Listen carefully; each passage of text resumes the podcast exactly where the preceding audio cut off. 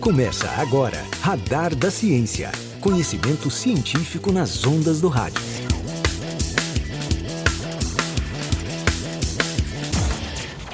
Olá, estamos aqui mais uma vez no programa Radar da Ciência, com a série Tecnologias Desenvolvidas pela UFT no combate à Covid-19.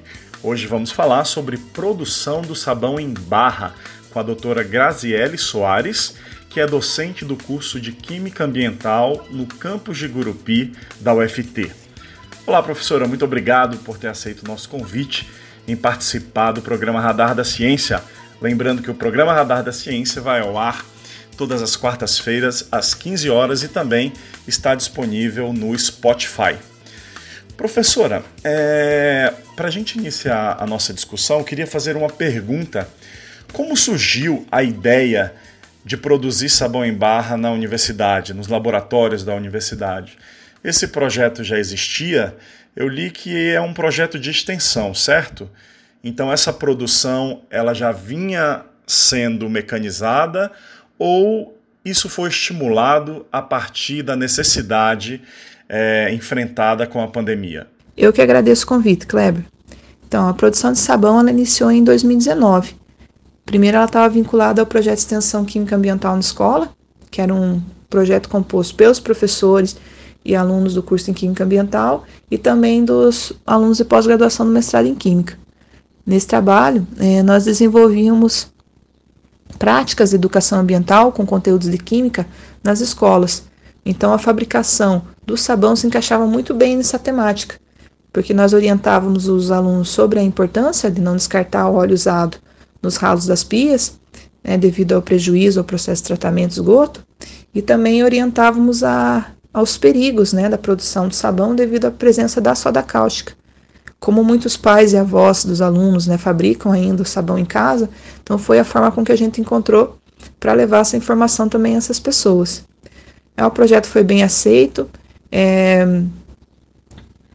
é, tivemos a ideia de, de, dar continuidade a ele em um outro projeto, né, um projeto maior, que foi o projeto Reciclagem Se Aprende na Escola. É, esse projeto já englobava professores de outros cursos, né, como de agronomia, engenharia florestal, engenharia de bioprocesso e biotecnologia, e também do curso de Química Ambiental e o mestrado em Química. É, como é, esse projeto envolvia outras atividades também de, de reciclagem, né, na forma de oficinas, é, a chegada da pandemia fez com que essas atividades tivessem que ser canceladas.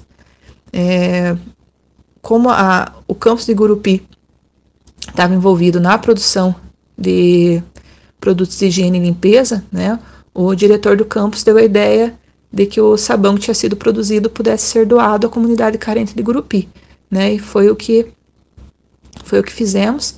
E também depois a Pró-Reitoria de Extensão é, solicitou a fabricação de sabão para a comunidade é, quilombola e também a comunidade indígena daqui do estado. Professora, como é o processo de produção desse sabão em barra?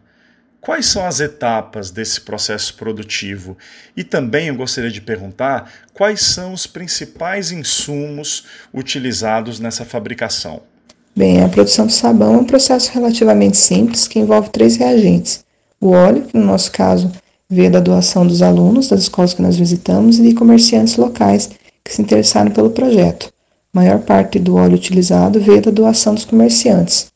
Também é utilizada a soda cáustica, né, o hidróxido de sódio e a água. Então é um processo barato, no entanto perigoso, né, devido à liberação de vapores tóxicos. É, Para a fabricação aqui no laboratório de análises ambientais, é, estão envolvidos cinco professores do curso Química Ambiental e uma aluna do mestrado em Química, a aluna Tairine Dias, e dois alunos da graduação, a Tainara Reis, que era bolsista, e o aluno Sérgio Gabriel Ferrarini, que foi o idealizador do tema, na verdade. Então, a mãe dele produzia sabão e ele veio com a ideia né, que deu origem a essa temática dentro do projeto.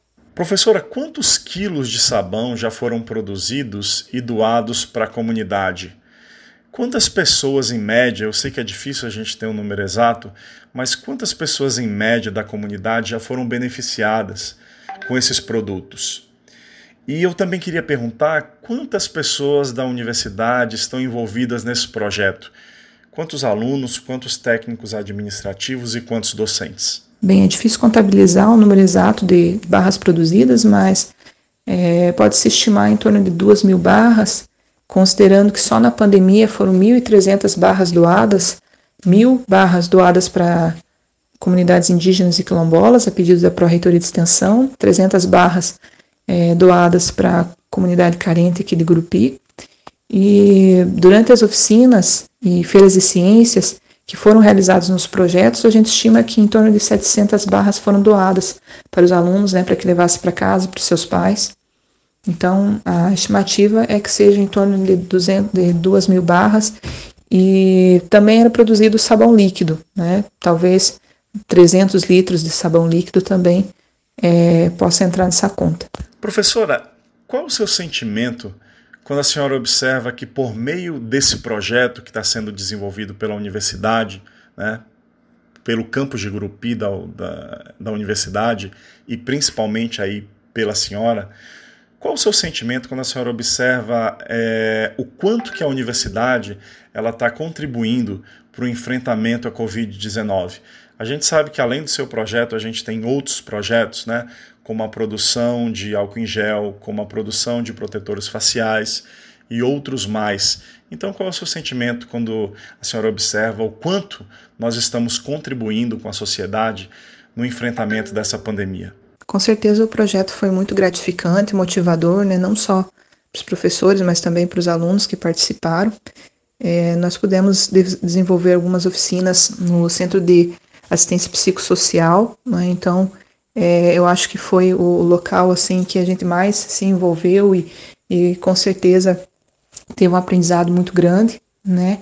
É, que deixaram lembranças que vão estimular a gente a desenvolver novos projetos, né? Como a gente já está fazendo, né? Pensando em novos projetos para trabalhar com essa comunidade e com certeza a gente cons conseguiu o objetivo maior da extensão, né? Que é a universidade extramuro, né? Então acho que isso é importante e demonstra um pouquinho do que a universidade faz e que faz pela comunidade. Agradecemos a doutora Graziele Soares. Esse foi mais um programa Radar da Ciência. Eu espero todos vocês na próxima quarta. Aquele abraço e até breve.